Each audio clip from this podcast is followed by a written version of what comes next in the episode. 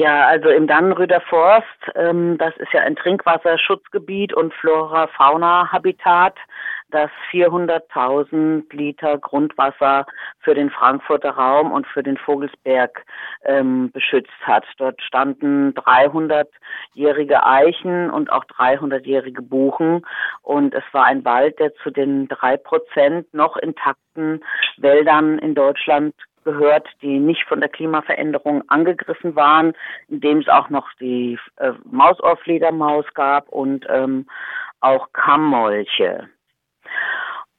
Und ähm, in diesem Wald hat sich ja ein Widerstandsdorf mit ähm, äh, etwa 50 Baumhäusern auf 15 bis 20 Meter, 10 bis 15 Meter Höhe gebildet und Ella war von Anfang an in diesem Widerstand dabei. Mhm. Und diese Baumhäuser wurden, ähm, es waren circa 300 Besetzer zum Schluss während der Räumung, wurden von 8000 Polizisten, die in der anstehenden, in der angrenzenden Herrenwaldkaserne untergebracht waren, geräumt. Und die Besetzer hatten sich zwischen den Bäumen so Querseile gespannt, das heißt Traverse. Mhm. Und ähm, Ella wurde in, ziemlich am Anfang, am 26. November, von drei Beamten des Sondereinsatzkommando Köln und Düsseldorf, die auch bereits schon im Hambacher Forst eingesetzt waren, wo Ella auch vorher gelebt hat, eingesetzt. Und sie wurde von drei Polizisten umzingelt und hat nach unten hat einer versucht, sie mit so einer Schlinge an dem Seil festzubinden. Und da hat sie sich so gegen die Schlinge gewehrt und hat dabei ihn an der Hand und am Kopf ähm, berührt. Und das wurde gefilmt. Und das wurde ihr später zur Last gelegt. Zuerst also nach der Verhaftung als versuchter Totschlag, weil sie hätte versucht, einen Beamten von 15 Meter Höhe runterzuwerfen. Das war völliger Quatsch, weil sie ja die Beamten sowie Ella auch mit Sicherungsseilen gesichert waren. Mhm.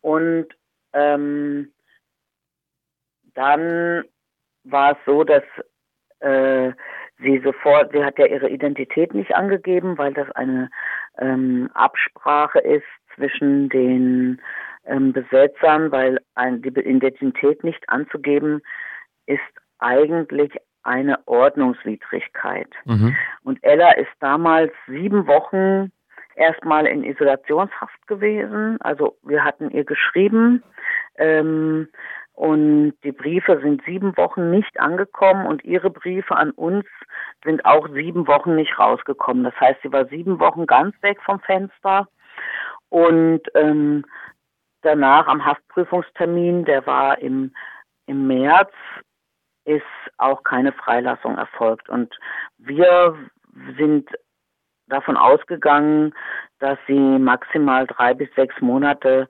äh, dafür in Haft sitzen wird. Und jetzt kam es zu einem Urteil vom Amtsgericht Alsfeld. Dazu ist zu sagen, dass das Amtsgericht Alsfeld ein relativ konservatives Gericht ist mhm. und ähm, dass auch ähm, einige Menschen in, also dass diese A49 von der regierenden ähm, Partei der CDU, dieser Autobahndinosaurier, ähm, durchgesetzt wurde. Und ähm, es ist so, dass ein Großteil der Bevölkerung wirklich auch mit falschen Informationen gefüttert wurde. Es würde eine Verkehrsentlastung geben und es würde dies und das passieren. An den Anwohnern von Alsfeld waren auch einige für diese Autobahn. Das muss man einfach sagen, um diese Schwere des Urteils zu verstehen. Denn ähm, sie wurde letztendlich zu zwei Jahren und drei Monaten Haft verurteilt, was ein großer Skandal ist, weil sie wirklich niemanden kann man sehen auf den äh, auf den Filmen niemanden tätlich angegriffen hat und sie wird stellvertretend für diesen Widerstand für das Klima ist sie abgeurteilt worden, weil sie sich gegen die herrschenden Parteien gestellt haben, die Besetzer. Es ist nicht nur ein Urteil gegen Ella, sondern gegen die gesamte Klimagerechtigkeitsbewegung und war ein großer Schock für uns alle. Jetzt hast du ja schon die Schwere und vor allem auch die Härte des Urteils erwähnt. Ich meine, für den Protest im Dannenröder Wald, für Klimaschutz zu protestieren, so ein hartes Urteil zu kriegen. Wie erklärt ihr euch das denn, dass es überhaupt zu so einem heftigen Urteil kommt? dass ähm, meiner Meinung nach geht es im Dannenröder Forst nicht nur um ein Stück Autobahn, sondern um eine grundsätzliche Entscheidung, wie wollen wir auf diesem Planeten leben und wie wollen wir diesen Planeten gestalten. Und es kam aus dem Dannenröder Forst und auch von Ella in ihren Briefen immer wieder Impulse, dass wir ähm, und dem ausgehenden Patriarchat, also dass das Patriarchat, das den Kapitalismus hervorgebracht hat, einfach am, an einem Punkt ist, an dem ganz deutlich wird, dass dieser Planet unsere Wirtschaftsform und unsere Zusammenlebensformen mit Unterdrückung und Gewalt und macht euch die Erde untertan nicht mehr verkraften kann. Und im Dani hat sich eine sehr achtsame also zwischenmenschlich achtsame Bewegung für eine völlig Neuorientierung auf diesem Planeten gegründet. Und ich glaube, dass ähm, es wie so ein Zucken vom alten Monster ist. Also es, es wird eigentlich deutlich, dass wir weltweit ein Umdenken brauchen, sonst werden wir auf diesem Planeten nicht mehr gut weiterleben können. Und ähm, die Radikalität des Widerstands, die soll damit gebrochen werden, weil wir hatten ganz viele junge Menschen, die in Dani gekommen sind. Also ähm, die Stammbesetzung waren schon etwas älter, aber die Supporter, die dann zum auf den Bäumen saßen bei minus zehn Grad, ähm, auf so Schaukeln, um die einzelnen Bäume zu besetzen. Das waren zum Teil 16-, 17-Jährige, die sie auch sofort freilassen mussten von Fridays for Future und Extinction Rebellion. Und ich glaube, es soll wirklich abschrecken, die Not und auch ein ähm, wie ein Kampf des alten Drachen. Also diese Menschen, die jetzt an der Macht sind, die Richter und Staatsanwälte, die Polizisten, die das durchsetzen, die leiden ja selber unter den Überschwemmungen und unter den Stürmen und unter den Hitzeperioden. Und ich glaube, das ist wie so ein Verteidigen gegen ihre inneren Grundwerte, die sie nicht bereit sind aufzugeben. Wir müssen diesen Planeten umgestalten zu einer Fürsorgearbeit, zu einer Care-Arbeit. Wir müssen äh, die Rüstungsindustrie begrenzen. Wir müssen Fluchtursachen abschaffen und wir müssen eine nachhaltige Fürsorge und Versorge auf diesem Planeten gestalten. Und das bedeutet, dass diese ganzen Menschen, die die Urteile gesprochen haben, in ihrem Weltbild angegriffen werden.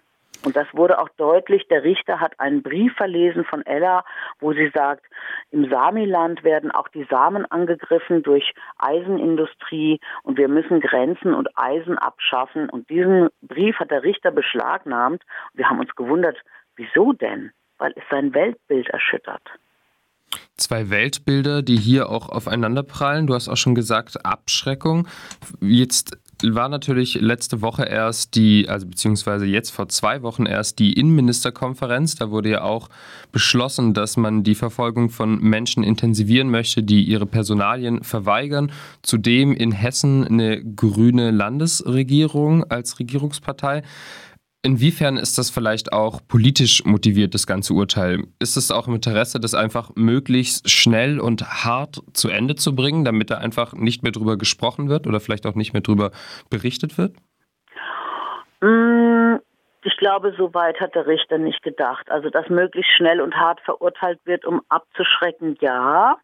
Aber durch die Härte des Urteils haben sie eigentlich ähm, sämtliche Bürger und Bürgerinnen der Umgebung, die im Widerstand verwickelt sind, auf die Barrikaden gebracht. Also wir waren so entsetzt und enttäuscht. Wir haben vor, einen offenen Brief zu schreiben über dieses Skandalurteil, das auch von möglichst viel prominenten Menschen unterzeichnet wird und das in den großen Zeitungen zu veröffentlichen. Und wir werden eine große Kampagne gegen diesen Prozess starten und wir freuen uns über viel Unterstützung, weil das können wir so nicht hinnehmen. Also ich glaube, das ist, dass sie damit verhindern, dass wir Öffentlichkeit darüber machen, da das ging eher in die falsche Richtung los. Wir hatten schon mehrere Treffen, weil wirklich eine große Empörung natürlich auch beflügelt, ähm, Ella da zu unterstützen. Damit hast du mir so ein bisschen meine letzte Frage schon vorweggegriffen. Vielleicht auch nochmal äh, in kurzer Zusammenfassung. Wie wird es jetzt weitergehen? Ist dieses, dieses Urteil ist jetzt ja rechtskräftig? Wird dagegen Berufung eingelegt? Und wie kann man sich vor allem auch solidarisch jetzt mit Ella zeigen und ihrem Fall? Ja, also es wird noch diskutiert, ob Revision ähm, beantragt wird oder Berufung, weil es ja bei der Berufung vor ein anderes Gericht kommt und bei der Revision vor das gleiche Gericht mhm. und wir nicht so den Richter und Richterinnen am Amtsgericht Alsfeld trauen, ähm, weil auch die Vermutung nahe lag, dass auch der Verfassungsschutz sich da eingeklinkt hat, also die Sondereinsatzkommandobeamten, die, aus, die falsch, sichtbar Falschaussagen unserer Meinung nach gegen Ella gemacht haben, hatten einen ähm, Nebenkläger aus Köln, wo wir eigentlich das so eingeschätzt hatten, dass der vom Verfassungsschutz war. Mhm. Ähm, das heißt, da sind noch höhere Stellen drin. Das würde auch mit diesen Beschlüssen der Innenministerkonferenz möglicherweise konform laufen. Aber wir werden auf jeden Fall am Freitag wollen wir mit Trommeln um 18 Uhr vorm ähm, Preungesheimer Gefängnis, wo Ella einsitzt in Frankfurt, eine so laute Aktion machen, dass sie uns hören kann. Und wir werden ähm, öffentlichen Druck aufbauen durch ein möglichst breites Netzwerk und Proteste.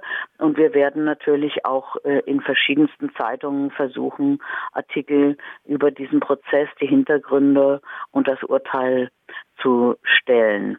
Ich möchte noch einen Satz sagen, der mir wichtig ist, weil ähm, Ella ist Veganerin und hat ähm, was Ernährung angeht, ziemlich entsetzliche Haftbedingungen, weil sie nur einmal im Monat vegane, proteinhaltige Nahrung bekommen hat bisher und sonst immer einfach Käse oder äh, Fleisch bekommt und sie kann sich ganz schwer ernähren im Gefängnis.